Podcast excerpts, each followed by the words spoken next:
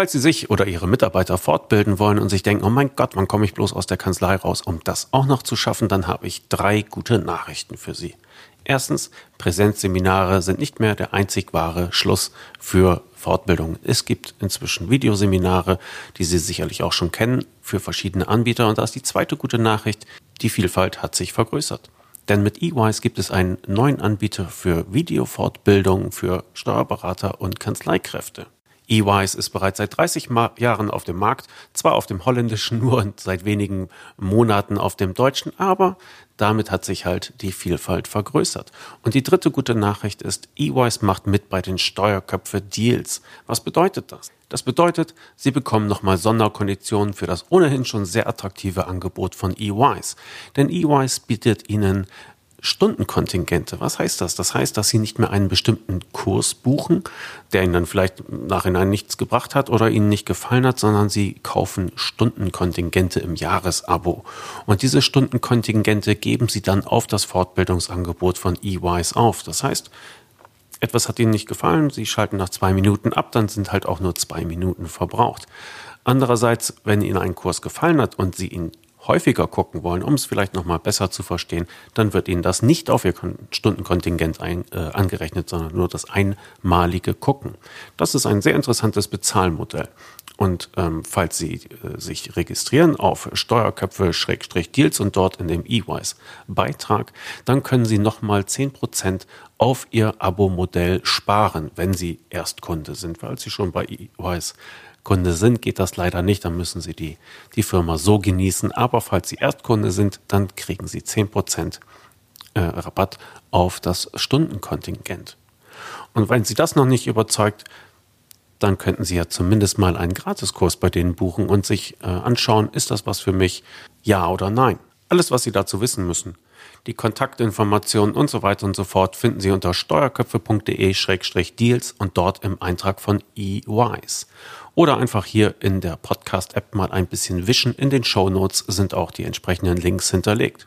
Einen herzlichen Dank an EYs für die Unterstützung des Kanzleifunks. Und wo wir gerade dabei sind, schauen Sie sich auch mal die anderen Einträge an, dort in den Deals. Falls Sie sich mit der Digitalisierung Ihrer Kanzlei beschäftigen und vielleicht Anbieter oder Tools brauchen für die neu gestalteten Prozesse in Ihrer Kanzlei, dann werden Sie bei den Deals garantiert fündig. Da gibt es den Honorarrechner von Smart Eagle, übrigens der neueste Zugang.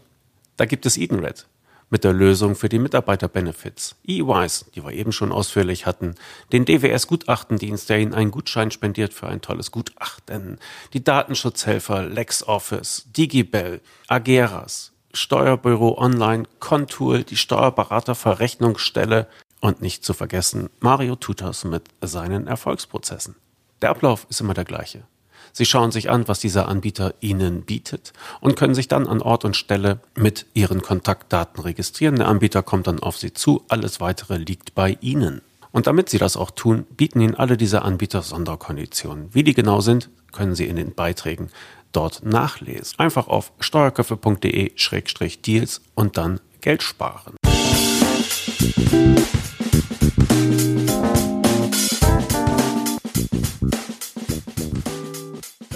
Kanzleifunk 82. Hallo Angela. Ja, hallo Klaas, grüß dich. Hallo, das wird eine schwere Folge für dich, habe ich jetzt schon mitbekommen im Vorgespräch. Wir werden Wunden der Jugend aufreißen und, und darin herumwühlen. Wir wollen einmal sprechen über das Thema QM, Qualitätsmanagement, und zwar äh, auf Empfehlung von, von Stefan Rehfeld, der uns unseren heutigen Gast beschert hat. Dirk Lötsch. Hallo Dirk. Hallo Klaas, hallo Angela. Schön bei euch okay. zu sein. Mhm. Du bist Zertifizierer, du bietest QM an und noch einiges mehr. Und ähm, darüber wollten wir gerne, heute gerne sprechen. Aber äh, ich fand das eben so schaurig schön im Vorgespräch. Angela, schildere doch nochmal. Ja. Soll ich das wirklich? Deine, deine schlimmen Erfahrungen. Oder was, was, macht, was findest du interessant am Thema QM? Was findest du daran uninteressant? Also äh, ich habe ja tatsächlich, ähm, als ich nach Deutschland gekommen bin und nach ein, zwei, drei, vier Jahren habe ich äh, Klaus Knorr und Gerd Merz kennengelernt. Mit denen äh, bin ich ja ins Delphinet eingestiegen und da diese beiden, ich sag mal, die Urgesteine der QM-Berater ähm, waren, haben sie mich natürlich auch in dieses Thema eingeführt und ich habe mir das beigebracht quasi im Sinne von, ich habe auch selber sogar Seminare gehalten und QM-Workshops äh, durchgeführt und äh, habe da aber für mich persönlich festgestellt, ähm, dieses Formalistische ist sowieso nicht meins. Natürlich kann man das auch anders machen und ich habe ja meine Kollegin, die Cordula Schneider und die Anja Konrad, die das ganz toll beraten. Aber so dieses und immer wieder äh, reingehen und Prozessworkshops machen und dann in Mitarbeiteraugen zu gucken äh, nach dem Motto, oh Gott, ich will das nicht. das hat mich einfach zutiefst frustriert. Und du hast ja heute schon den Spruch gemacht, die wahre Abkürzung für QM heißt quäl mich. und ich musste mich tatsächlich immer sehr dann zum Schluss quälen und habe dann einfach für mich beschlossen, das ist nicht mein Thema, obwohl ich es grundsätzlich als Thema wichtig finde in einer Kanzlei, also nicht, dass jetzt hier das rüberkommt, als äh, ich wäre der Gegner. Ja. Deswegen haben wir den Dirk ja hier auch als unseren Gast, der uns jetzt mit Begeisterung und äh, Freude erzählen wird, wie QM funktioniert in Kanzleien. Ja, dieser Quälmilch-Witz, den hat mir Dirk auch erzählt. Ich, kan ich kannte den vorher gar nicht. Ich bin da also unbeleckt. Wobei ich das nicht so empfinde, möchte ich dazu sagen. Ja, stellenweise schon, aber wenn es dann falsch gemacht wird, kommt das zum Ausdruck. Ja. Mhm. Mhm. Okay. Was ist denn die Grunddefinition von QM? Also in erster Linie, dass man sich einen Rahmen gibt, in dem man sich gemeinsam bewegt. Also ich formuliere es immer so als Spielregeln. Wir haben, äh, wenn wir das vergleichen mit dem Sport, haben wir die Möglichkeit, dass internationale Mannschaften, die noch nicht mal dieselbe Sprache sprechen, es hinbekommen, ein Spiel zu machen. Und äh, darum geht's ja auch in unserer Organisation. Das heißt, dass wir unterschiedliche Personen haben, die auch unterschiedliche Fähigkeiten haben oder Begabungen oder Neigungen. Und die sollen trotzdem ein gemeinsames Ergebnis erzielen. Und das ist meinem Verständnis nach der Sinn eines QM-Systems, dass wir uns sozusagen Spielregeln aufstellen und je nachdem, welche Fähigkeiten die Spieler haben, mehr Hilfe geben oder halt entsprechend nur einen Handlungsrahmen. Mhm. Dann, dann, ich mache jetzt ein bisschen den kritischen äh, Hinterherfrager. Dirk. äh, na, ähm, das würde aber bedeuten, in dieser Interpretation, wobei ich sie sehr schön finde, dass eine Kanzlei ohne QM nicht arbeiten könnte miteinander. Und so ist es ja auch wieder nicht. Nein, also wenn wir jetzt ja äh, QM sagen, ist ja QM sowieso in der Kanzlei drin. Ja, das eine ist ja der Begriff, wir benennen es, und das andere ist das tägliche Agieren. Wir haben in den Kanzleien einen grundsätzlich sehr strukturierten Arbeitsablauf, gerade wenn wir mal in die Leistungsprozesse reingehen. Mhm. Und bedingt durch die Ausbildung, die gesetzlichen Anforderungen, auch die eingesetzte Software, gibt es da gar nicht viele Abweichungen. Spannend wird's, wenn wir an die anderen Themen rangehen, insbesondere in den strategischen Bereich. Ja, und da ist es oftmals so, gerade wenn man in kleineren Organisationen unterwegs sind oder wo nur ein Berufsträger oder ein Inhaber dabei ist, dann ist das oftmals sehr, sehr gering ausgeprägt mit Spielregeln. Und da fängt ja das Zusammenspiel an. Ja, Kanzleileitung spielt ja auch mit den äh, Mitarbeitern zusammen. Ja, wie verlässlich ist das? Und da bringt QM auch einen Ansatz, dieses, diese Sortierung reinzubringen, so dass man, wir hatten das vorhin im Vorgespräch gesagt, Klaas, ähm, dass man, wenn man die Ziele auch definiert, dass die Mitarbeiter auch wissen, welchen Beitrag sie dazu leisten können. Und das ist wichtig. Ja, das hat mich dann halt auch überzeugt, das Thema QM mal aufzugreifen, ähm, weil die, die Hochzeit von, von Strategie und QM finde ich interessant. Ähm, ich weiß nicht, ob das tatsächlich auch so gehandhabt wird in der Praxis, dass es der Grund ist, warum sich die Leute an QM anlachen. Meine Vermutung ist eigentlich eher nicht. Und falls du uns da ein bisschen aufklären kannst, wie man diese beiden Themen miteinander verbinden oder verheiraten kann, dann äh, fände ich das interessant. Also die Basis, äh, wo wir starten, also jetzt von der Begleitung, ist es, äh, dass wir eine Prozesslandschaft aufbauen. Die ist bekannt aus anderen Branchen auch, auch schon längere Zeit. Angela hat es schon gesagt, Urgesteine, QM, da gibt es ja noch ein paar mehr, ähm, wo man dann sagen kann, es gibt eine Kanzleilandschaft und die besteht in erster Linie für diejenigen, die es beschreiben, aus den Leistungsprozessen. Da haben wir klassisch die FIBO, Steuererklärung, Jahresabschluss etc. abgebildet. Aber wir haben darüber stehend beziehungsweise angedockt auch die strategischen Prozesse und die unterstützten Prozesse. Und hier gibt es Themenbereiche wie überhaupt mal das Thema Kanzleiführung. Was für eine Mandatspolitik haben wir? Welche Leitsätze haben wir? Was sind unsere Ziele? Und ich begegne sehr oft Kunden, die sowas noch nicht annähernd irgendwie mal formuliert haben, geschweige denn schriftlich irgendwo niedergefasst haben. Und äh, da muss man sich vorstellen, man hat eine Kanzlei mit acht, neun Mitarbeitern und die gehen jeden Tag in die Kanzlei rein und wissen nicht, zu welchem Ziel sie beitragen. Ja, das ist natürlich äh, auf der einen Seite ein hochqualifizierter Berufsstand, auf der anderen Seite sind wir da fast unmündig unterwegs im täglichen Arbeiten. Und da schafft QM eine stärkere ja, Einbringung in die Verantwortlichkeit, aber auch in die Mitgestaltung. Mhm. Ähm, wenn ich da nachfragen darf, weil das war auch immer ein, ein großer Punkt in, in meinen früheren Beratungen an der Stelle, ähm, dass, dass dieses, ich setze mich jetzt hin und schreibe innerhalb dieses äh, Kanzleihandbuchs meine Strategie, meine Ziele, meine Philosophie, da sind die meisten einfach gescheitert, ja. beziehungsweise das war immer das, ich sag mal, die Prozesse waren alle schon beschrieben, aber Zertifizierung konnte nicht stattfinden, weil das Strategische vorweg gefehlt hat. Und das ist, zäumt ja das Pferd von der falschen Seite auf, wenn man es mal ernst nimmt. Also absolut. Wir, wir gehen hin und machen im Endeffekt ein Methodentraining. Also ich selbst mhm. bin kein Steuerberater, deswegen kann ich mhm. das, was du vorhin gesagt hast, auch so ein bisschen teilen. Ähm, umgekehrt äh, machen wir ein Methodentraining. Das heißt, wir versetzen die Mitarbeiter oder die Organisation in die Lage, sich selbst zu formulieren. Das ist schon mal ganz spannend. Ja, weil wenn wir vier Leute haben, die seit Jahren FIBO machen, dann lass sie mal die FIBU beschreiben. Da kommen vier mhm. verschiedene Prozesse raus. Mhm. Da fangen wir von Anfang an an, geben den Werkzeug an die Hand mit Moderationstechnik, wo sie ihre Prozesse formulieren können und auch in eine Einheitlichkeit bringen. Ja, und das wird schon mal ziemlich schnell umgesetzt werden. Das heißt, wir haben in der Regel einen Startworkshop, da bauen wir die Prozesslandschaft auf, ein bisschen Begrifflichkeiten zu QM, aber keine Spezialistenausbildung. Es soll ja nicht abschrecken, es soll Spaß machen und äh, dass wir dann in ein, zwei Leistungsprozesse reingehen. Und dann gibt's anschließend zum zweiten Termin, der im Abstand von circa zwei Monaten stattfindet, Hausaufgaben, was zu tun ist. Und im zweiten Termin gehen wir dann in den strategischen Bereich rein. Was auffällt, ist, dass die Mitarbeiter in den Leistungsprozessen sehr schnell eigenständig lauffähig sind. Ja, also insofern stimme ich mhm. exakt dir zu, was da vorhin benannt worden ist von deiner Seite.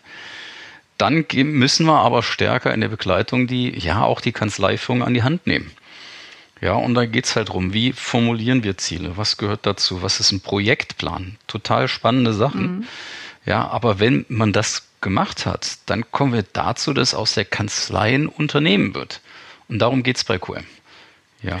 Was sind denn da so, so strategische Ziele? Also äh, ist das der neueste Rolls-Royce-Katalog mit ein paar Kreuzchen an der Seite? Oder kann ich das überhaupt mit meinen Mitarbeitern besprechen oder sollte ich das lieber äh, im stillen Kämmerlein machen? Es kommt natürlich auf die Ziele drauf an, aber ich habe die Erfahrung gemacht, dass man alle Ziele in einer Art formulieren kann, dass sie den äh, Mitarbeitern kommuniziert werden können. Also wenn beispielsweise es um die Kanzlei-Nachfolge geht, dann sollte man das nicht unbedingt so formulieren, dass wir in zehn Jahren die Kanzlei verkaufen wollen.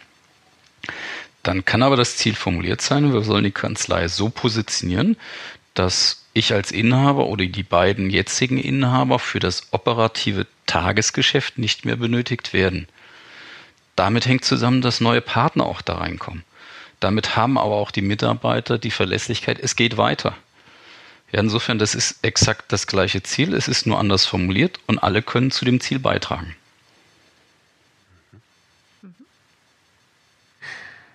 Gut, das wäre ein strategisches Ziel. Was sind, was sind denn vielleicht noch so schöne Beispiele, die du hier anonymisiert bereit treten kannst, was dich die Leute formuliert haben?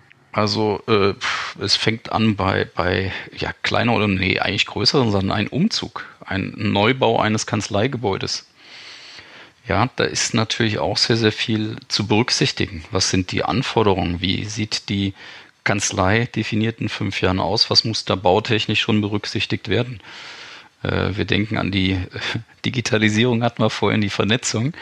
Ähm, da geht es natürlich auch um eine entsprechende Infrastruktur, dass ich das im Vorfeld mit abklopfe. Ja, und das ist natürlich verbunden damit, dass nicht nur das Ziel einfach benannt wird, sondern auch ein Projektplan. Und das führt dazu, dass das Ziel, wir kennen das ja von Angela, du kennst sicherlich aus deiner Vergangenheit diese Zielkriterien SMART, also dass mhm, ja. vor allen Dingen messbar und terminiert gemacht werden. Wenn wir das schriftlich formulieren, Kollege hat mal so schön gesagt, Schriftform ist die präzisere Form der Kommunikation. Ja, wenn wir das aufschreiben, dann sorgen wir auch dafür, dass die Sachen, die wir wirklich machen wollen, realisiert werden können. Und das ist für alle Beteiligten natürlich klasse.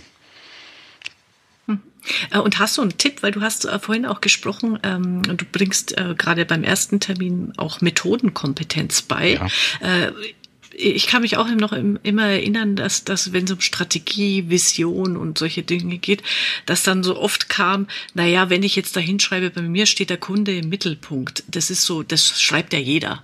Also die, wie kommt man weg von Plattitüden zu tatsächlichen strategischen Aussagen, die auch ähm, was bewirken in den Köpfen der Mitarbeiter? Also als erstes ist mal wichtig, dass wir das Verständnis, wie werden wir als Kanzlei wahrgenommen, mal festhalten oder in irgendeiner Weise eruieren. Was ein super einfacher Weg ist, dass wir einfach unsere Mandanten, wir haben ja immer Mandanten, mit denen wir auch partnerschaftlich zusammen unterwegs sind, dass wir die einfach mal fragen, beschreib mal die Zusammenarbeit mit uns in zwei bis drei Sätzen. Du wirst erstaunt sein, was die an mhm. Rückmeldungen geben und mhm. daraus können wir unsere Wahrnehmung, unsere Positionierung formulieren und auch sagen, wollen wir so wahrgenommen werden oder die Fragestellung, warum werden wir so wahrgenommen? Das ist eine wunderbare Hilfestellung. Wir müssen, das ist ja auch das Schöne, wir müssen nicht alles alleine machen.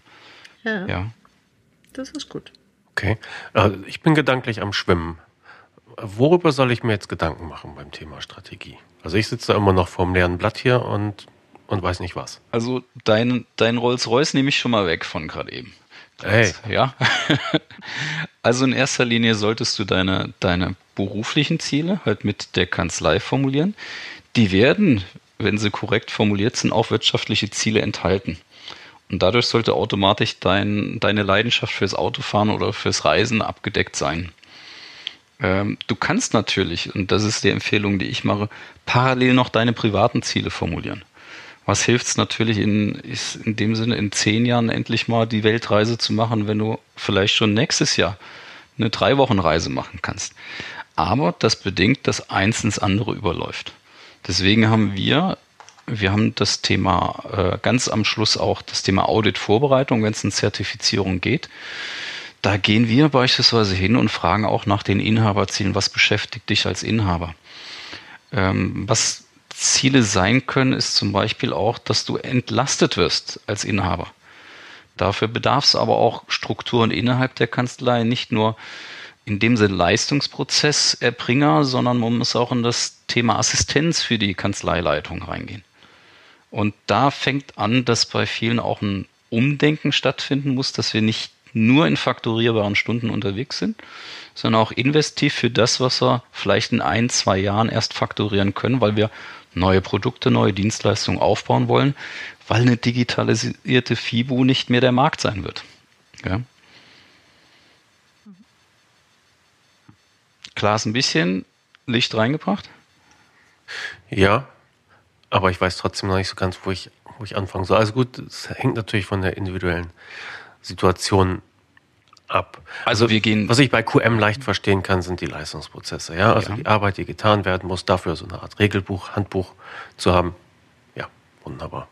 Ähm, bei der strategischen Ausrichtung, gut, da muss man sich anhand der persönlichen Leidenssituation vielleicht auch oder den, den Wünschen, die man hat, sich was formulieren. Und ich glaube, Entlastung ist etwas, was, was viele Kanzleileiter ja, das sprichst gerne jetzt hätten. Ne? In dem Sinne in der Prozesslandschaft von dem strategischen Prozess Kanzleiführung in den nächsten Prozess Personalmanagement rein. Ja, da geht's wie, wie attraktiv bin ich denn auch als Kanzlei? Die Zeiten haben sich extrem gewandelt. Also ich kenne jetzt keine Kanzlei, die Haufen Bewerber vor der Tür haben und sich auswählen können, wer bei ihnen anfängt. Ich weiß jetzt nicht, Angela, ob du das in der nee, Praxis. Das ist heute äh, so. Hat sich komplett umgedreht. Das heißt, genau. wir müssen uns auch Gedanken machen, wie attraktiv bin ich für neue Mitarbeiter. Ja, und das ist auch bei vielen Kanzleien mittlerweile so. Dann springen wir jetzt einen Prozess weiter ins Marketing. Ähm, beispielsweise die Homepage. Die Homepage ist in zweiter Linie interessant für neue Mandanten. Weil ein Mandant kommt ja über eine Empfehlung oder irgendwas anderes und da ist die Homepage halt wichtig, dass der Mandant Basisinformationen bekommt, ich sage immer mal, nicht abgeschreckt wird. Ja, aber ähm, viel wichtiger ist diese Homepage für den neuen Mitarbeiter. Ja, weil der Mitarbeiter, der sich für eine Kanzlei interessiert, der interessiert sich ja auch für seine Umgebung, auf was er sich einlässt. Und da spielt Glas eins ins andere rein. Das heißt, dieses Ziel kann auch formuliert sein, wie möchte ich wahrgenommen werden? Was gehört da dazu, das zu erreichen? Das ist zum einen diese Positionierung, zum anderen auch, mit welchen Werkzeugen kann ich das umsetzen? Da kann beispielsweise auch eine Vorstellung in einem Radiopodcast, ja, wie toll ist meine Kanzlei, ein Beitrag sein. Es kann äh, das, das Azubi-Auto für die Kanzlei kann ein Element sein. Da gibt es unterschiedliche Aspekte, aber das hat wieder alles nichts mit den Leistungsprozessen selbst zu tun, sondern es sind mir die Rahmenbedingungen, damit ich schaffe, dass das insgesamt überhaupt funktioniert. Ja. Du hattest gesagt, dann gehen wir jetzt halt in das nächste äh, Prozessfeld, ja, also ja. Äh, Marketing oder so. Wie viele von diesen Feldern machst du denn auf in, deiner, in deiner Landschaft?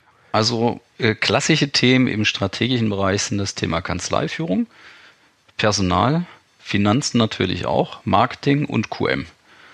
Das sind jetzt so fünf Themengebiete, die können sehr kompakt gefasst sein, aber sie sollten zumindest mal organisiert sein. Organisiert meine ich aber jetzt nicht nach strikten Regeln, sondern dass ich mir einfach Gedanken mache. Wir haben zum Beispiel das Thema Mitarbeitergespräch. Ja, es ist für Personalführung ein extrem wichtiges Instrument und es ist nicht gleichzusetzen mit der offenen Tür, wie viele Kunden das sagen. Ja, meine Tür ist ja offen, die können dann kommen. Ja, weil Alltagsgeschäft, das ist ja ein Begriff, den ich immer bei meinen Kunden sage, der in Kanzleien sehr, sehr geprägt wird. Das lässt einfach nicht zu, dass ich mir Gedanken mache, in welche Richtung geht's eigentlich. Ja, da kommen die, die Mandanten rufen an, die Auftragsplanung sagt, ich muss heute das machen, dann kommen noch E-Mails dazu. Der Tag fliegt vorbei. Aber dann habe ich nicht an meiner Kanzlei gearbeitet, sondern nur in meiner Kanzlei. Und QM sagt, arbeite auch an deiner Kanzlei, an deinem Unternehmen. Mhm. Wenn du in eine Kanzlei kommst, mit wem redest du dann?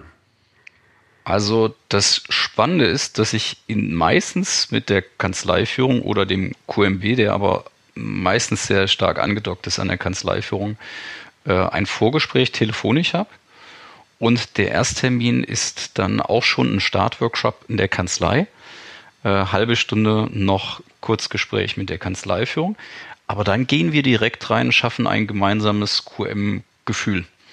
Weil es ist, äh, ich, ich habe es nicht gern, wenn ganz, ganz viel vorbereitet wird weil dann kommen einige Kollegen mit Musterlösungen, ähnliches, aber es geht um eine Kommunikation bei dem Ganzen. Das heißt, dass sich nicht einer außen vor fühlt, sondern dass alle sich gleichberechtigt reinbringen. Und diese, diese methodische Vorgehensweise sorgt dafür, dass auch diejenigen, die ein bisschen ruhiger sind, sich aktiver einbringen können. Davon lebt die Kanzlei, dass alle Ressourcen genutzt werden können. Also wir gehen sozusagen rein und äh, wird eine kleine Präsentation gemacht, ich sage jetzt mal so zwei Stunden, aber dann gehen wir direkt ins Doing rein mit Flipchart, mit Moderationswand. Und am Ende vom Tag haben wir da die, die Wände voll hängen von Ergebnissen, worauf weiter aufgebaut werden kann. Mhm. Das heißt, äh, ist es, äh, du hast ja auf deiner Website zwei so Moderationslösungen stehen. Gehört es da dazu, dieses Center Matrix oder 4A-Chart oder ist das nochmal eine andere Methode? Das ist eine andere Methodik. Ja, die 4A-Chart äh, beispielsweise, da gehen wir rein und wenn wir jetzt eine Gruppe haben, beispielsweise, die sehr heterogene Interessen hat, das kommt mehr aus dem Bereich der Moderation. Das ist jetzt weniger die QM-Beratung, mhm. ähm, wo wir erstmal eruieren wollen, auf welche, welche Themen sind überhaupt spannend in dieser Gruppe und auf welche wollen wir uns in dem kompakten Zeitrahmen, der uns zur Verfügung stehen, konzentrieren. Ja, da bilden wir das Ganze ab, wir priorisieren das Ganze, bilden kleine Arbeitsgruppen, das wird dann auch nachher vorgestellt. Da gibt's unterschiedliche Werkzeuge, mit denen das gemacht worden ist. Ich habe jetzt diese Vier-Art-Matrix halt mal aufgebaut, aber es gibt auch andere Formate, mit denen das gemacht werden kann. Das hat aber äh, Im Endeffekt kommt das erst später. Oder aber, wenn wir jetzt eine größere Organisation haben, die sich erstmal Gedanken machen möchte, ist QM überhaupt etwas für uns? Dann kann man das vorschalten. Aber jetzt äh, im normalen Fall, wenn es jetzt um das Thema QM geht, haben wir das sehr, sehr schnell eingegrenzt. Und dann gehen wir mit dem Startworkshop äh, praktisch, legen wir los, den ich vorhin beschrieben habe. Mhm. Und welche Erfahrungen habt ihr? Also das war immer so mein, einer meiner Knackpunkte. Ja, das denke ähm, ich mir, ja. Ähm, äh, dieses, äh, wenn dann natürlich sitzen da vier, fünf drin, die rufen begeistert Hurra und wenn man ein bisschen motivatorisch äh, das macht, äh, zieht man auch viele mit. Aber es gibt dann doch immer ein paar Augenpaare, die einen leer anschauen, so nach dem Motto, ich will das. Leer wäre schön, und, ja. Nein, nee, nee, also, äh, nee, äh, nicht leer, du hast recht, Dirk, sondern eher so äh, auf, auf ähm, äh, Krawall gebürstet und die dann alles schlecht reden. Ähm, wie, wie gehst du damit um, beziehungsweise, oder wie schaut dann vielleicht euer Kickoff aus, dass das gar nicht erst ähm, vorkommt? Ich denke, als erstes Mal muss man das Gefühl aufbauen, was führt dazu, dass der oder diejenige diese Reaktion bringt. Ähm, das ist, das kann Namen aus der Vergangenheit sein. Also, dass man schon zwei, dreimal das probiert hat. In anderen mhm. Fällen hat es auch nicht geklappt und ach, mhm. da wird schon wieder eine neue Sau durchs Dorf gejagt. Also die ganzen mhm. Sätze, die kennt man ja dazu. Mhm. Ähm, die Erfahrung habe ich aber jetzt in meiner Begleitung so nicht gemacht, weil wenn es, ich sag mal, dieser Trainingsplan, wenn wir nochmal das Spiel zur, äh, als Beispiel dazu nehmen, dieser Trainingsplan, der, wenn der eingehalten wird, schaffen wir es. Also die Kanzleien, die sich dran gehalten haben, sind alle wunderbar durch die Erstzertifizierung gegangen und ich muss wirklich sagen, die kommen stellenweise ins Selbstlaufen rein. Das ist wirklich ein, ein Träumchen, ja, um das mal mhm. zu äh, skizzieren. Aber ähm, ich habe die Erfahrung, dass wenn man dran bleibt, beständig und auch argumentativ die Vorteile zeigt und auch von der Kollegenseite Schwung reinkommt, dass ein Teil der Kollegen das wirklich extrem intrinsisch motiviert nach vorne bringt, dass die auch dazu kommen. Wir haben aber auch, und das möchte ich jetzt nicht verschweigen, durchaus auch Situationen, wo, wenn dann mal Ziele formuliert werden und auch gefragt werden, wer leistet denn seinen Beitrag wie dazu? Und wenn man auch mal in die Messbarkeit der Leistungsprozesse reingeht und auf einmal sehen, dass einer vielleicht eine andere Performance hat als der andere, und er will partout sich nicht bewegen an der Stelle. Und wir haben Kanzleiziele definiert, wo es dann nicht mehr passt, dass es dann auch zu Veränderungen kommt.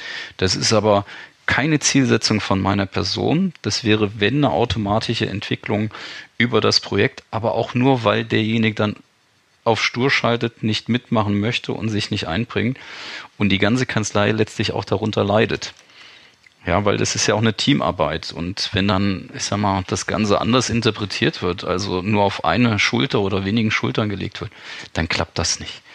Aber das äh, kriegen wir in der Praxis wunderbar hin und äh, da muss ich ganz ehrlich sagen, das war ja mein, mein erstes Entree, erstmal hören, warum derjenige nicht mitmacht. Ja, und da kann man viele auch Erlebnisse vielleicht aus der Vergangenheit dann wieder äh, ja in andere Formen drücken. Aber es gibt sicherlich auch in wenigen Fällen die Situation, dass dort zu Veränderungen kommt. Aber im Nachhinein höre ich dann auch raus, demjenigen geht es in der neuen Kanzlei besser und der neue Mitarbeiter, der reinkommt, es passt besser in die Kanzlei und für beide Seiten war das eine positive Entwicklung, die letztlich QM erst hervorgehoben hat. Das war sowieso im Hintergrund präsent. Ja. Mhm. Ja. Okay.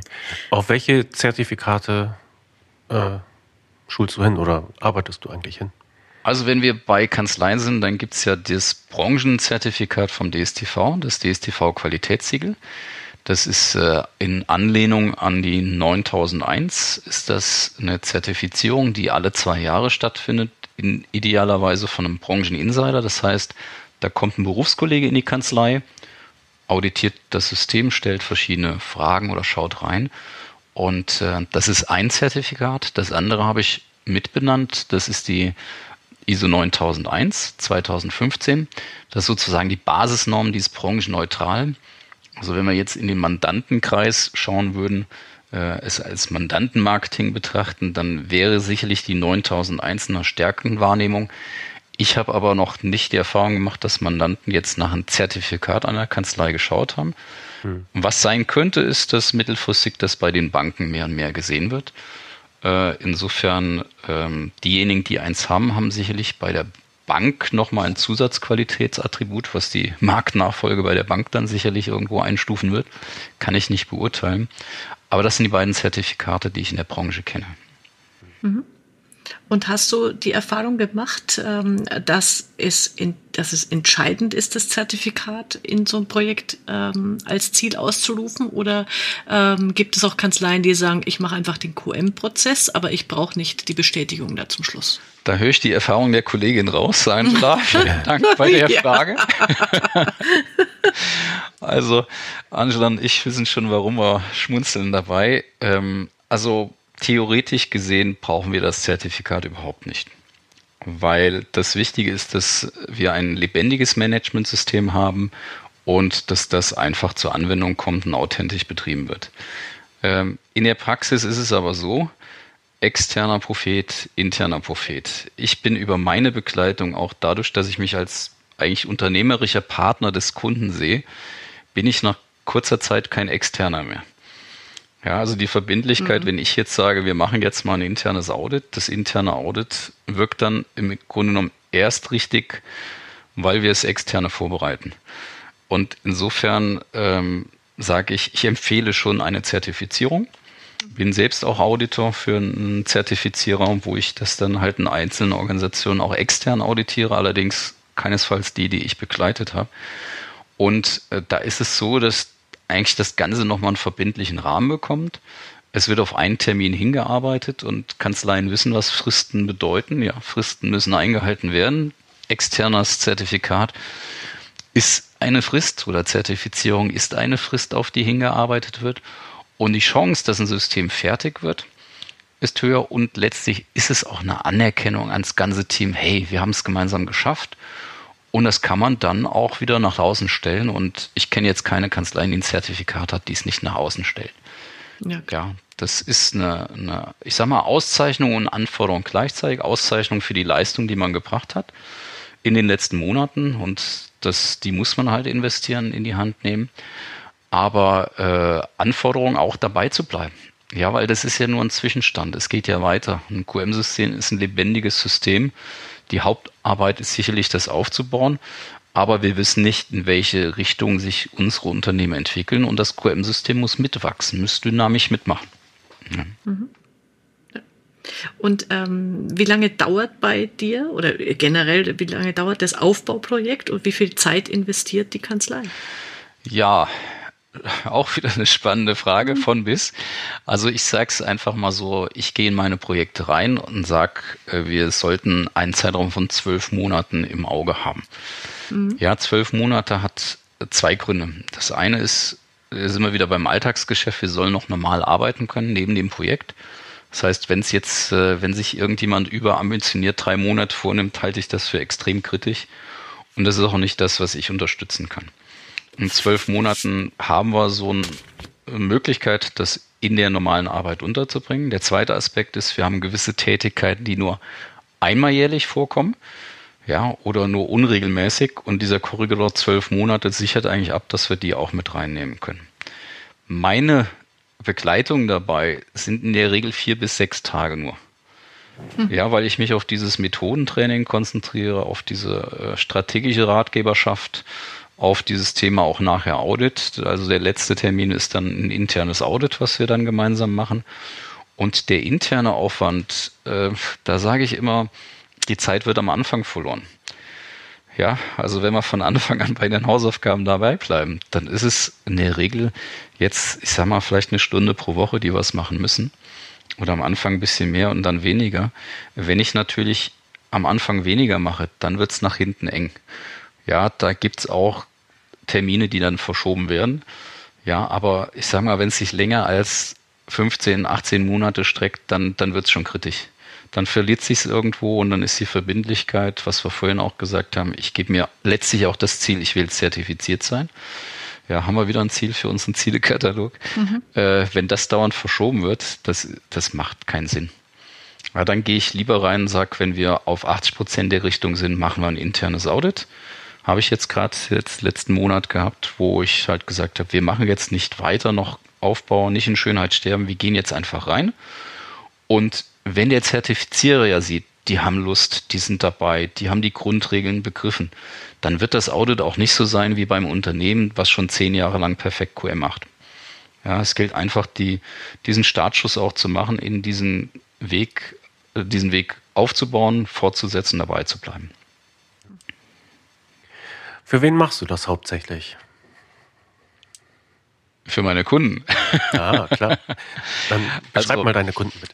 Also ich bin in unterschiedlichen Branchen unterwegs. Da hatten wir uns ja im Vorfeld auch schon unterhalten. Aber die Kanzleigrößen, bei denen ich unterwegs bin, sind in der Regel zwischen, ich sage jetzt mal 10 bis 30 Mitarbeiter.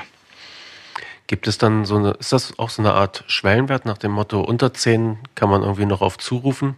Nein. Miteinander arbeiten? Nein, also das ist, also äh, sehe ich eher sogar umgekehrt weil wir haben in, wenn ich mal kurz auf die 9001 springen darf, wir haben da in der Novellierung der Norm haben wir ein Kapitel drin, das äh, 716, das nennt sich Wissen der Organisation. Äh, was wir nicht vernachlässigen dürfen, und das ist das, dieser Aha-Effekt, den die Kunden dann nach diesen zwölf Monaten haben, alles, was in diesem System drin ist, hängt nicht mehr in den Köpfen, nicht mehr nur in den Köpfen drin. Vorher war das nur in den Köpfen. Wenn wir jetzt hingehen und sagen, dieser Zuruf, das ist in Ordnung, das ist aber nur die Kommunikation, Klaas. Ja, aber das Wissen der Organisation, das ist immer noch in den Köpfen. Und wenn du jetzt eine kleine Organisation hast und da scheidet ein Mitarbeiter aus, ich sag mal, im positivsten Fall ist das halt der Lottogewinn. Aber es gibt auch andere Ereignisse, wo jemand ad hoc dann nicht für einen längeren Zeitraum zur Verfügung steht. Wir haben dann einen Wissensverlust. Ja, und dieses Wissen muss reproduziert werden, das muss irgendwie an Land geschafft werden. Und in einer Situation, wo wir ohnehin weniger Ressourcen zur Verfügung haben. Ja, deswegen ist es jetzt aus dem Aspekt, gerade für kleine Unternehmen, fast existenziell, so etwas zu machen. Ja, da sage ich mal, so eine Mindestgröße sind vielleicht fünf Mitarbeiter. Ja, darunter ist es wirklich, da macht ja jeder meist alles, aber ab fünf fängt ja schon eine gewisse Arbeitsteilung statt, äh, findet die statt. Und das ist so meine, meine Erfahrung. Also es lohnt sich für jede Organisation, aber diejenigen, die ich vorhin benannt habe, das sind diejenigen, die sich in dem Sinne auf den Weg machen. Es ist ja auch keine neue Geschichte. Angela hat es ja schon gesagt. Ja. ja, also wenn jetzt einer meint, er wäre innovativ unterwegs, dass er jetzt QM macht, dann sage ich, okay, Glückwunsch. Ja, also in allen anderen Branchen, wo wir muss man ja auch sagen, wesentlich geringere Margen auch haben, muss es ja existenziell schon gemacht werden, QM. Hm. Das ist ja auch eine Frage, dass wir bessere Prozesse haben, dass wir die Zahnräder, dass die besser ineinander greifen. Ich sag mal, die internen Kundenlieferantenbeziehungen, dass die perfekt funktionieren. Darum geht's ja auch. Es hat ja auch einen Vorteil für die Wertschöpfung, wenn wir gescheit arbeiten. Ja. Mhm. Wenn man das Wissen aus den Köpfen irgendwo an Land schaffen will, wie du gesagt hast, äh, wo soll das denn hingeschafft werden? Ich weiß, der, der Herr Kaumeier empfiehlt immer so ein Wiki ja, für, für Kanzleien. Richtig. Wo die Leute genau. ihr Wissen ablagern. Die meisten, die ich kenne, haben ja, wenn, wenn sie Dativ-Kunden sind, arbeiten die mit ProCheck. Richtig, genau. Also Und? ich bin da ja, ich sag mal, mit zwei Herzen unterwegs. Das eine ist die Beratungsseite. Und wir haben recht früh erkannt, äh, ich bin seit 98 im Thema Prozessberatung unterwegs. Und wir haben recht schnell erkannt, dass einfach was hinterlassen, also jetzt Papiere oder irgendwelche, ja, auch Flipcharts vom Startworkshop, das alleine, das hilft natürlich nicht weiter. Ähm, ich habe mit einem Partner ein Gründungsprojekt damals mit einer Wolters Kluwer Tochter war das gewesen, äh, 2006 die Easy Process GmbH gegründet. Das ist ein Tool, ein einfaches Tool, womit die Prozesse sehr leicht beschrieben werden können und ich empfehle eigentlich, das muss nicht Easy Process sein, das muss nicht ProCheck sein, aber ähm, das sind jetzt eigentlich die beiden Lösungen, die ich jetzt in Kanzleien primär auch entdecke, wie Angela gesagt hat. Als wenn es jetzt eine Dativ-Kanzlei ist, dann ist ProCheck ja meistens gesetzt, hoffentlich nicht vorbefüllt. Ja. Das ist auch noch eine Frage, die ich dir stellen möchte. Ja, dann verschiebe ich das nach hinten. Also uns geht es mhm. eigentlich darum mit Easy Process. Ich hatte jetzt gestern gerade beim ähm, TÜV einen Vortrag ge gehabt zum Thema auch digitales QM, wie es abgebildet werden kann. Es war ein Praxisforum Qualitätsmanagement. Und da saßen ganz andere Branchen, aber die haben auch gedürstet, sagen wir mal so, nach einfacher Form, weil komplexe Lösungen gibt es ohne Ende. Mhm. Aber jetzt mal ganz ehrlich, Angela, QM hast du jahrelang gemacht. Welcher Mitarbeiter freut sich, wenn, wenn, wenn du mit dem QM-Hut in die Kanzlei kommst? Ich habe nicht so viele Freunde gefunden. Mhm. Und wenn du dann noch ein, in dem Sinne, wie soll ich sagen, ein kompliziertes Werkzeug hast, dann hast du die, äh, die Gegner direkt gegen dich. Aber das ist das Schöne, das war unsere Philosophie bei Easy Process oder ist unsere Philosophie. Wir sind da jetzt auch im zwölften Jahr. Ähm, dass wir diese Argumentation wegnehmen. Das heißt, jemand, der sagt, er kann das nicht bedienen, der kann noch nicht mal den PC für Dativ einschalten. Ja, und äh, also das Argument nehmen wir schon mal weg. Und äh, das ist das, also empfehle ich auch auf keinen Fall jetzt in Office-Dokumentationen mit statischen Verlinkungen oder in Papierform.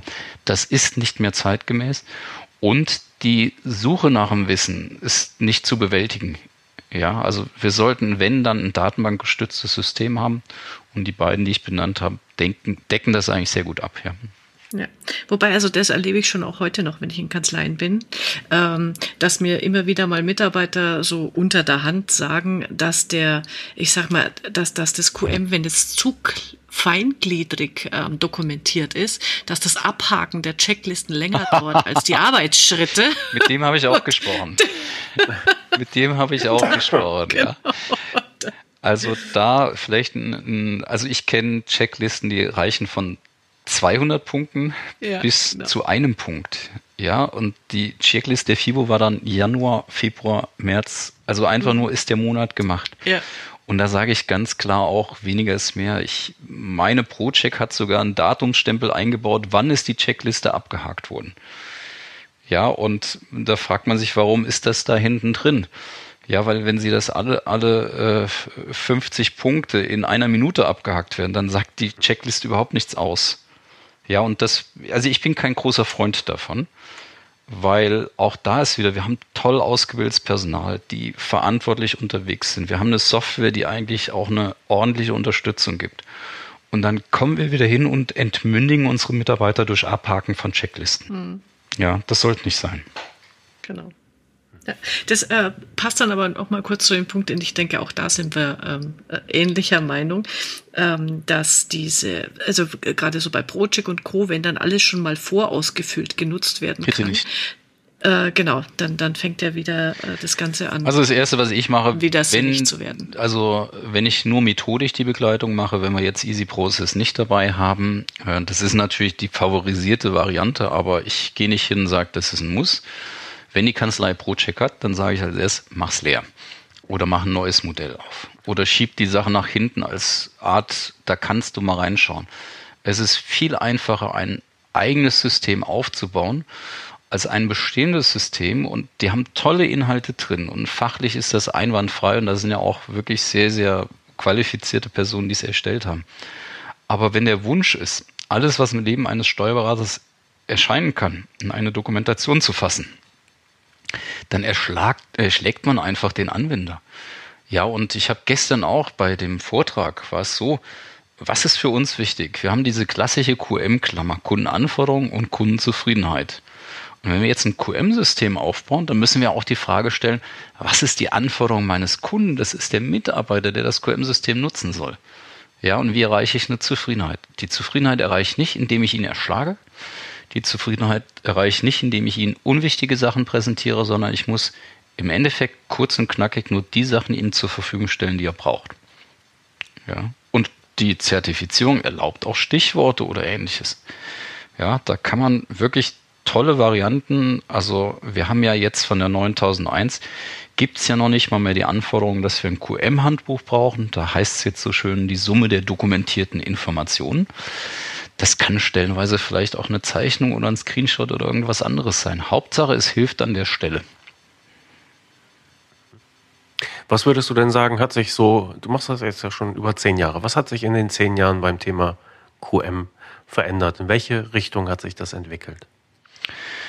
Ja, generell ist es doch eine noch träge Disziplin, wenn ich das so formulieren darf. Also es, ähm, was auf jeden Fall eine tolle Entwicklung ist, dass die Prozessorientierung ist wesentlich stärker in den Vordergrund gekommen. Ähm, der formelle Teil ist weniger geworden, Ja, also man hat mehr Freiheiten bekommen, äh, aber umgekehrt auch mehr Verantwortung. Es sind mehr unternehmerische Aspekte reingekommen. Ja, so dass, also wenn wir jetzt die 9001 mal nehmen, da haben wir jetzt ja nicht gerade, aber jetzt vor zwei Jahren, zweieinhalb Jahren die Novellierung gehabt mit der 2015. Da ist es so, dass dort sehr, sehr viele Anregungen reingekommen sind. Das finde ich persönlich sehr angenehm. Äh, ich bin natürlich auch immer ein Freund davon, das zu übersetzen für dann das jeweilige Unternehmen. Ja, und äh, das, man sollte auf keinen Fall die Norm eins zu eins nehmen, sondern immer interpretieren, was bedeutet das jetzt für uns. Ja. Mhm. Okay. In welche Richtung sollte es denn weitergehen? also de, der eingeschlagene Weg ist schon ganz gut. Ja, also das muss ich sagen, jetzt die äh, 9001 muss ich jetzt erstmal festigen. Ja, in, da geht es auch um das Thema Risiken, Chancen oder besser umgekehrt Chancen, Risiken. Äh, das sind Aspekte, hatte ich auch jetzt äh, letzt, letztes Jahr einen Strategieworkshop mit einer größeren Kanzlei. Da ging es auch um das Thema Digitalisierung. Ähm, was uns aufgefallen ist in dem Workshop war, das, das Problem war gar nicht die Digitalisierung. Das Problem war, dass jeder was anderes darunter versteht. Ja, dann muss man erstmal hingehen und diese, diese Chance auch formulieren, weil ist ja auch interessant, wenn ihr das mal überlegt. Auf der einen Seite kriege ich keine Mitarbeiter und auf der anderen Seite habe ich Angst, dass die Digitalisierung mir Arbeit wegnimmt. Ähm, bisschen schizophren. Ja, insofern bietet das eine Chance und da sind wir halt in diesem Strategie-Workshop drauf dass wir erstmal so eine Formulierung finden müssen. Ja, so eine Art Pressemitteilung an meine Mitarbeiter. Was bedeutet das für uns? Was ist auch die Zielsetzung der Kanzlei? Wie gehen wir damit um? Und diese Aspekte, die finde ich persönlich sehr gut. Oder das Thema interessierte Parteien. Für wen mache ich das Ganze? Ja. Was heißt interessierte Parteien? Interessierte Partei bedeutet, dass wer sind die Kunden in oder mit welchem Umfeld, besser gesagt, bewege ich mich mit meiner Arbeit, mit meiner Tätigkeit, mit meinem Produkt, mit meiner Dienstleistung. Das hast du jetzt in der Kanzlei recht kompakt. Da ist es natürlich der Mandant. Aber die BWA geht ja möglicherweise auch an Gesellschafter, die BWA geht möglicherweise auch an die Bank. Und die Bank wiederum ist ein potenzieller Multiplikator für Neumandate. Also wenn ich das weiß, dann erstelle ich doch eine BWA so, dass es oder einen Existenzgründungsplan. Dann erstelle ich das so, dass das eine Visitenkarte für meine Kanzlei ist und für Weiterempfehlungen sich praktisch zu anbietet. Ja, dass man ein bisschen weiterdenkt oder wenn Personalplanung, wenn ich permanent Überstunden anordne, ja, dann, dann hüpfe ich als interessierte Partei auch schnell in die Familie rein. Ja, weil irgendwo ist das Familienleben, wenn ich dauernd Überstunden mache oder ähnliches, ja auch sehr schwer.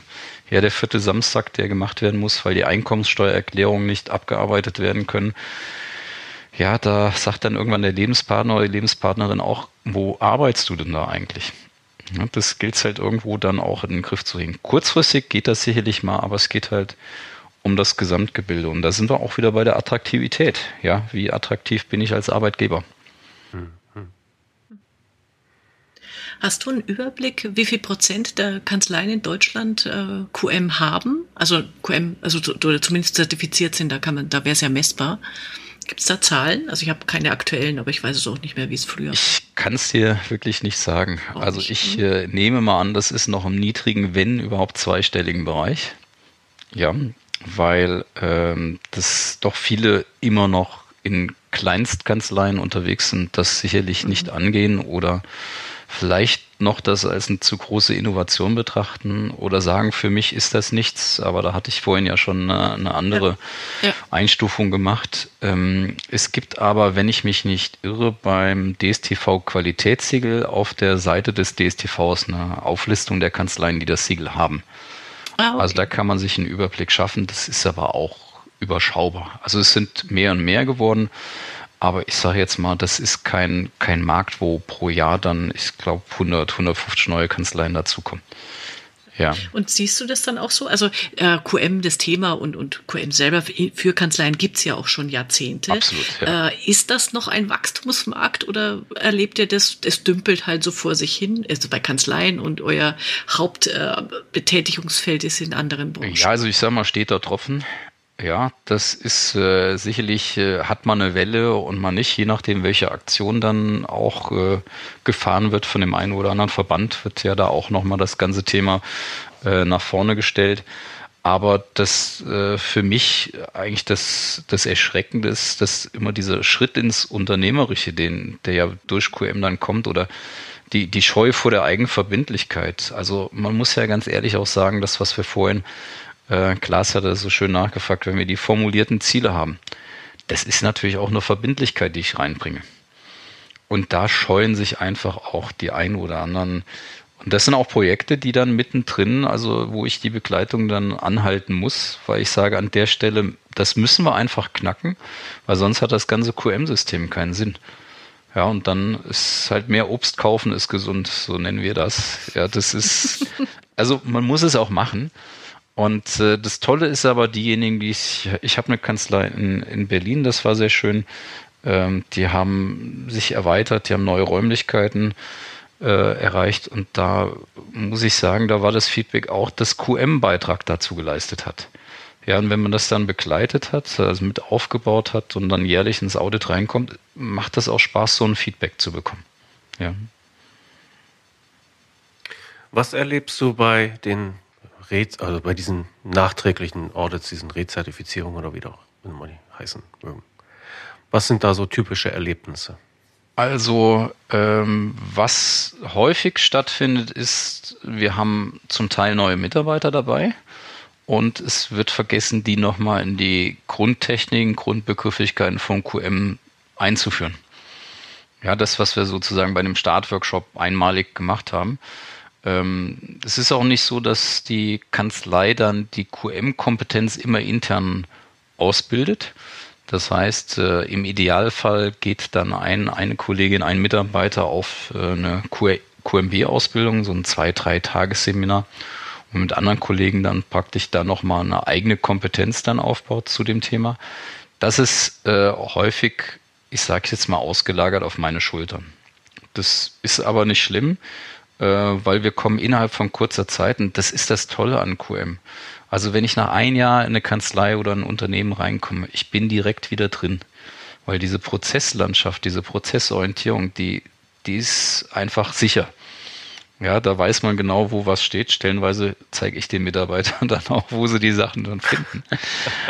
Ähm, aber äh, da gehe ich, versuche ich mich eigentlich dann wieder als so äh, ein, ein äh, Kurztutor, also das nochmal zu coachen. Im Endeffekt schaue ich, nehme ich es auf, Glas, was braucht die Kanzlei in dem Moment und das versuche ich dann zu geben. Also ich versuche einerseits das externe Audit vorzubereiten, das ist wichtig, dass wir dort die formelle Anforderungen haben, aber andererseits immer der Kanzlei ein, ein Plus zu geben, dass sie sagen, gut, wir wollen dich nächstes Jahr nochmal sehen, ja, weil es ist ja kein Dauerauftrag, sondern es geht von Termin zu Termin. Und mein, meine Anregung ist es oder meine Motivation ist es, dass wir uns wiedersehen.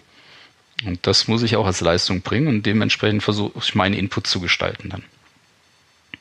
Mhm, okay. Wir hatten es schon mal verschiedentlich erwähnt. Ähm, beim Verband ist wohl so eine Art Arbeitgebersiegel im Auftrag. Ja, genau. Bist du da involviert mhm. zufällig? Das kenne ich jetzt noch nicht. Das ist jetzt vom Deutschen Steuerberaterverband oder von welchem meinst du? Ich meine ja.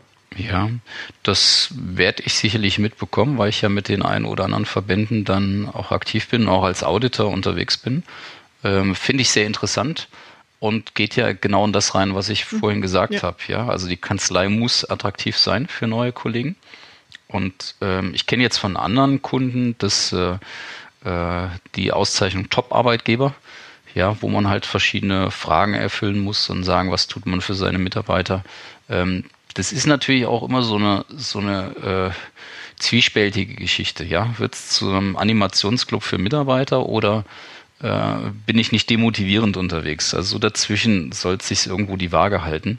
Also vernünftige Arbeitsumgebung, aber da kommen wir auch zu dem Thema Leitsätze rein. Das Ganze besteht immer aus Geben und Nehmen. Ja, das heißt, dass ich als Kanzlei etwas Vernünftiges an Rahmen gebe, dass ich eine tolle Bezahlung, sicheren Arbeitsplatz, interessantes Arbeitsumfeld, Weiterentwicklung, all diese Sachen, vernünftige Urlaubsregelungen. Aber ich erwarte natürlich auch Eigenverantwortung, dass ich mich einbringe Und ähm, das sollte in so einem Fall auf jeden Fall auch mit berücksichtigt werden. Ja. Mhm. Genau. Sehr schön. Hast du noch Fragen, Klaas? Ähm, ja, und zwar hast du vielleicht noch einen Buchtipp oder etwas oder eine Empfehlung, wo die Leute, die mit QM liebäugeln, interessante Argumente finden? Also, äh, ich bin Freund der Praxis, muss ich sagen. Also reinspringen und machen. Die ganzen Bücher, da gibt es sehr, sehr viele. Angela, du bist ja auch da, ich glaube, an dem einen oder anderen Werk mit beteiligt. Mhm. Äh, da kannst du sicherlich bessere Buchtipps geben. Also ich äh, muss ehrlich sagen, ich habe viele Kunden gehabt, die auch sehr, sehr viel Literatur schon hatten, aber ich finde einfach dieses Reinspringen, dieses Machen, dieses Methodentraining am wirksamsten, um die Basisarbeit zu machen. Ja, weil auch in Büchern, da gibt es sehr, sehr viele vorgefertigte Beispiele. Und am schönsten ist es, wenn die Gruppe neutral in so ein Thema reingeht und dann gemeinsam im Nachfeld, äh, im Nachhinein kann man das noch spezialisieren oder vertiefen. Ja, das finde ich wunderbar, dass man dann reingeht. Wir hatten das Thema Exzellent Dienstleistung oder so, dass, dass man das noch ein bisschen verschärft. Aber ähm, das, die Basisarbeit, die ist erstmal schon sehr, sehr umfangreich. Und bevor man sich da verzettelt, sollte man das erstmal vernünftig machen. Mhm. Genau. Und äh, ich äh, muss jetzt gestehen, sie sind leider vergriffen. Die einzigen zwei Bücher, die ich natürlich hätte empfehlen können, sind von 2007. Äh, da habe ich tatsächlich mit äh, Knorr und Merz im NWB Verlag das Buch äh, Systematische Quali Systematisches Qualitätsmanagement in der Steuerberatung mitgeschrieben. Habe ich doch sowas im Sinn gehabt, ja. Ja, genau. Aber äh, eigentlich ähm, man müsste es nochmal auflegen. Ich habe hier auch nur noch ein Exemplar, Dirk, aber vielleicht kriege ich es noch irgendwo, vielleicht finde ich noch ein zweites, dann schicke ich dir das. Wir haben zu diesem Buch nämlich auch einen Roman geschrieben. Sehr gut, ja. Der heißt auch Qualitätsmanagement, ein Aufklärungsroman, was Steuerberater schon immer über QMS wissen wollten, aber nie zu fragen wagten. Klasse. Das ist, das ist wirklich, also habe ich ja mitgeschrieben, aber wir haben das Ganze wirklich einfach in eine Kanzleigeschichte verpackt mit Menschen und Namen und wie alt die sind und das, äh, was die so erleben in der Kanzlei und alle unsere Erfahrungen da rein. Aber wie gesagt, das haben wir auch im Eigenverlag rausgegeben. Ja. Es wird nicht mehr gedruckt. Ja, es ist viel Arbeit sowas. Ne? Das seltene Exemplare herum. Ein Schätzchen, ja. Dann. Genau. Ja, aber also nochmal, ich bin wirklich ein Freund davon, die, die Praxisseite nach vorne zu stellen und da holen wir auch am meisten mit, mit ins Boot. Ja. Ja, ja, wenn wir jetzt sagen, hier lest euch alle mal dann x Literaturquellen durch, die haben genug zu tun. Die haben ihre Fachliteratur. Im Gegenteil, es ist eigentlich schön, wenn, wenn die mal jetzt über die Begleitung einen anderen Ansatz bekommen und darüber die Unterstützung, nicht jetzt noch, noch was zusätzlich zum Pauken haben. Ja? Mhm. Okay. Dann der letzte Punkt, weil wir es auch im Vorgespräch nochmal angesprochen hatten, das exzellente Service-Qualität-Siegel-Zertifikat. Wie hieß das bitte nochmal, Angela? Äh, na, du, Dirk, bist ja Fachberater für exzellente Dienstleistungen. Das habe ich gesehen nach den Speck 77224. Wahnsinn, toller Name. Ja. genau. Nee, und da, da, darüber habe ich dann nochmal gesehen, dass es beim TÜV Süd tatsächlich ja das Angebot gibt. Das finde ich auch eigentlich von der Idee her gut, sich ähm, nach Service Exzellenz ähm, zertifizieren zu lassen. Ja, also es gibt, äh, ja, DQS ist auch ein Anbieter, der das macht. Und ich habe da eine, sozusagen diese Fachberater-Ausbildung gemacht. Und es ist so darum, da geht es eigentlich darum, dass wir äh, dieses Fundament für Begeisterung schaffen, dass wir auch äh, wahrnehmen, dass das eigentlich das Unterscheidungsmerkmal ist. Also der, es gibt da so ein schönes Kano-Modell, das setze ich in dem Sinne immer sehr gerne ein. Das geht darum, dass wir gewisse Kundenanforderungen haben und Kundenzufriedenheit. Und das wird gespiegelt halt auf zwei Achsen. Und da gibt es Basismerkmale, die haben die Eigenschaft, dass egal wie sie erfüllt sind, der Kunde ist nicht mehr begeistert. Eine, mhm. eine klassische äh, Leistung beim Steuerberater ist dann, ist es in der Frist oder ist es richtig? Also richtiger als richtig oder pünktlicher als pünktlich mhm. gibt's da nicht. Ja, also da kann man keinen Blumentopf gewinnen, indem man dann die Erklärung drei Tage vorher abgibt. Also einen Tag später, das ist, das ist, ist zu spät. Negativ, genau. Aber es wird überhaupt keine Unterscheidung gefällt. Ja. Und äh, das ist für mich eigentlich das Interessante, dass man schaut, wo, wo können wir begeistern? Und das ist, äh, wenn ich so sagen darf, fast das schwierige Schicksal eines Steuerberaters, dass er einen sehr, sehr engen Korridor hat, wo er begeistern kann. Mhm.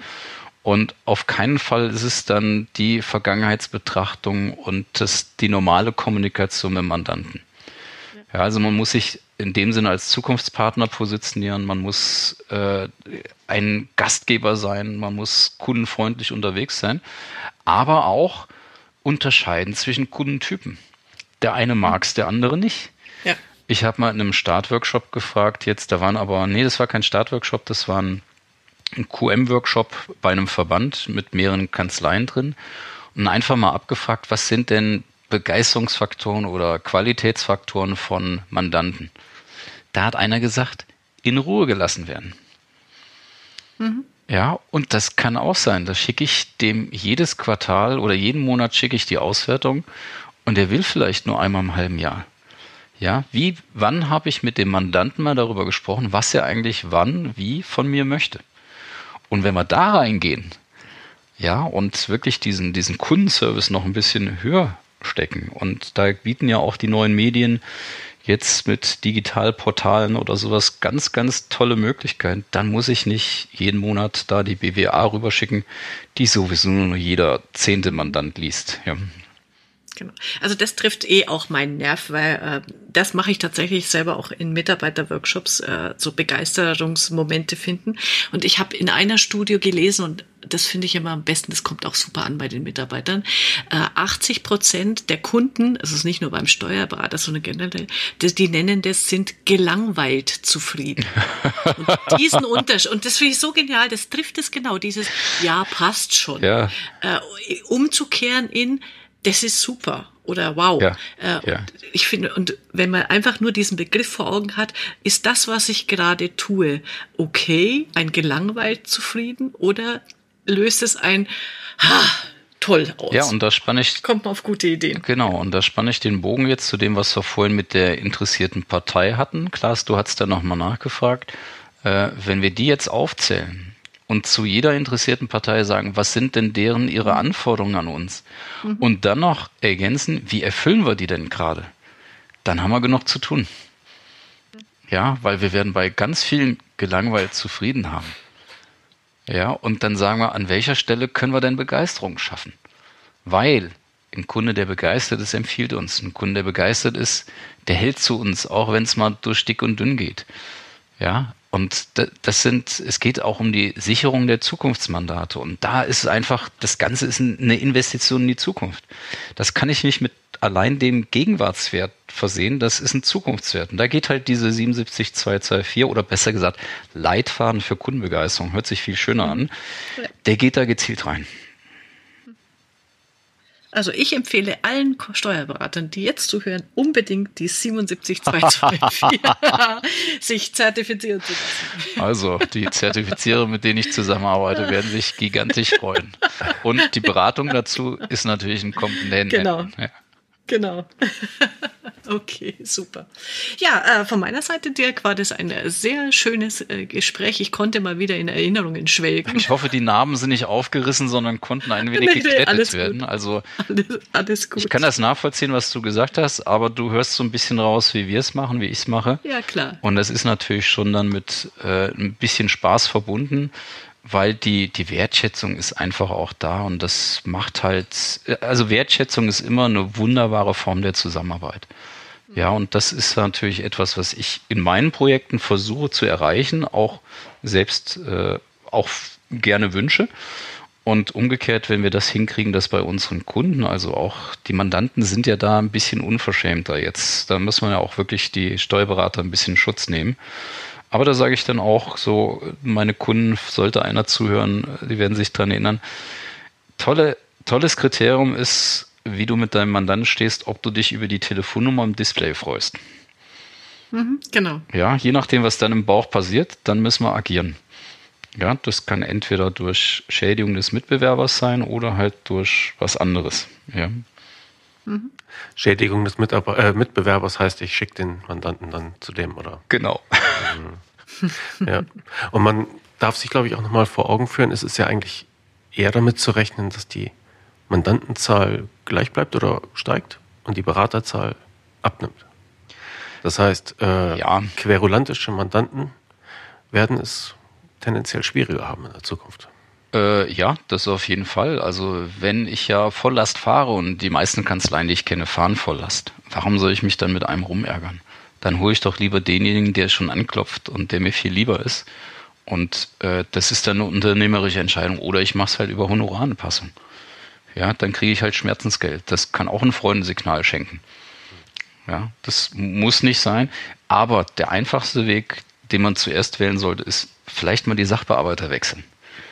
Weil der eine Mitarbeiter kann mit dem Mandanten nicht und auf einmal tauschen das und dann klappt es wunderbar. Und keiner weiß, woran es gelegen hat. Mhm. Ja, also das wäre immer der erste Weg, den ich da empfehle. Ähm, weil das ist manchmal so. Ja, der Mitarbeiter, da sind zwei Sachen, da ist einem die Laus über die Leber gelaufen. Das kriegt man nicht mehr gekittet, es sei denn, der Ansprechpartner wechselt. Ja. Mhm. Mhm. Interessant. Prima. Dirk, Sehr dann schön. herzlichen Dank. Wir, wir müssen noch die üblichen Servicehinweise loswerden. Ja. Bitte ja, ich Danke. bedanke mich erstmal für die angenehmen Fragen auch. Ja. Angenehm und gut.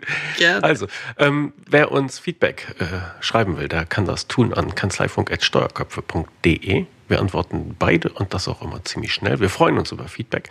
Wer uns einen Riesengefallen tun will, der kann bei iTunes eine Bewertung schreiben. Ähm, das ist auch gerne gesehen. Und wer möchte, dass wir mit unserem Kanzleifunk vielleicht auch mal vorbeischauen, der kann uns auch ansprechen. Das wäre es von meiner Seite, Angela. Habe ich was vergessen? Nein, alles äh, bestens wieder äh, rund abgeschlossen. Okay. Dirk, das muss dir wirklich gefallen haben. Wir sind nämlich deutlich über die 45 Minuten. ich habe es gemerkt.